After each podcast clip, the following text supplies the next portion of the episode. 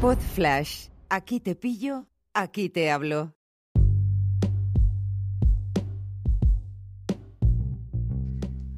Hola a todos, ¿qué tal? Bienvenidos al episodio número 11 de este curso de ahorro e inversión totalmente gratuito. Yo soy Nacho Caballero. Ya sabéis que está basado en mi libro Cómo gestionar e invertir tu dinero que tenéis disponible en Amazon. Ya vamos hemos dejado atrás la inversión pasiva por completo, vamos a hablar ahora de la inversión activa con eToro.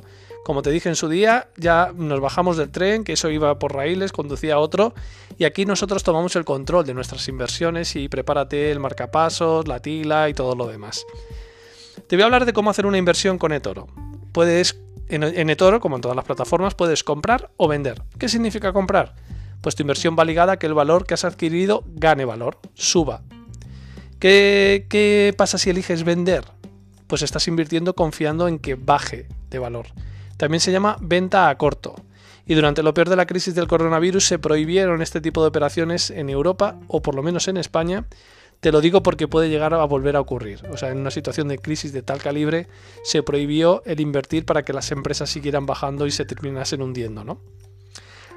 Porque básicamente la opción de, vender es muy peligrosa, sobre todo con índices de países que siempre terminan subiendo y pueden dejarte colgado en tierra de nadie. Si vemos un ejemplo de comprar a través del libro o de la pantalla que tengas delante, mm, vamos a ver un ejemplo de comprar porque parece más constructivo, ¿no? Tienes arriba a la derecha una ventana que pone invertir u ordenar. Si pinchas se despliega invertir, ordenar. Si lo dejas en invertir, se va a ejecutar la inversión en ese momento, cuando le hagas clic, ejecutar operación. Y en ese mismo botón tienes ordenar una compra. Consiste en que tu inversión se ejecutará cuando el índice, acción o producto de inversión que hayas elegido alcance el valor que fijes previamente para la inversión. Ejemplo, quiero invertir en Apple pero cuando baje un 10% pues entonces puedes dejar programada una inversión que se ejecutará cuando se cumpla ese requisito. En el apartado Importe, eliges la cantidad de dinero que quieres invertir. Puedes elegir verlo en unidades en el botón de la derecha. Stop Loss.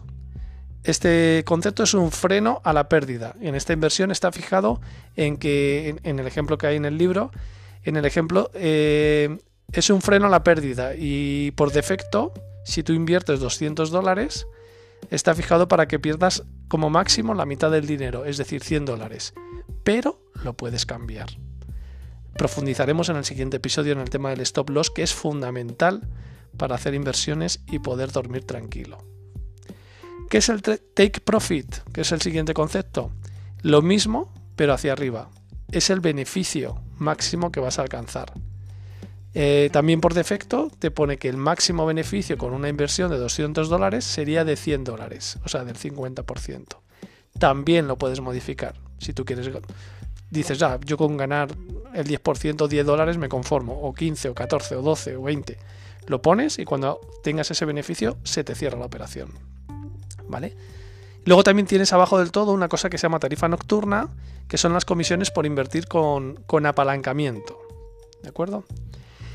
Vamos a ver en profundidad eh, lo de los CFD, los handle y el apalancamiento, ¿vale? Que aparecen en esta ventanita que no tienes delante porque estás escuchando el podcast, pero que puedes ver en, mi libro o en la propia plataforma.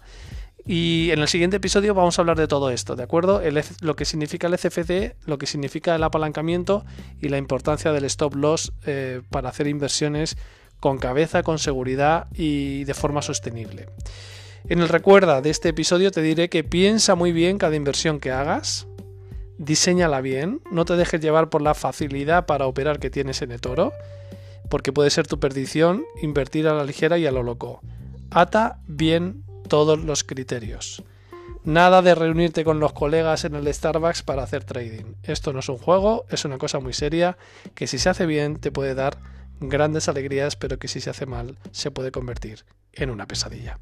Lo dicho, gracias por la escucha y en el siguiente episodio abordaremos el apalancamiento y los CFD. Un abrazo, adiós.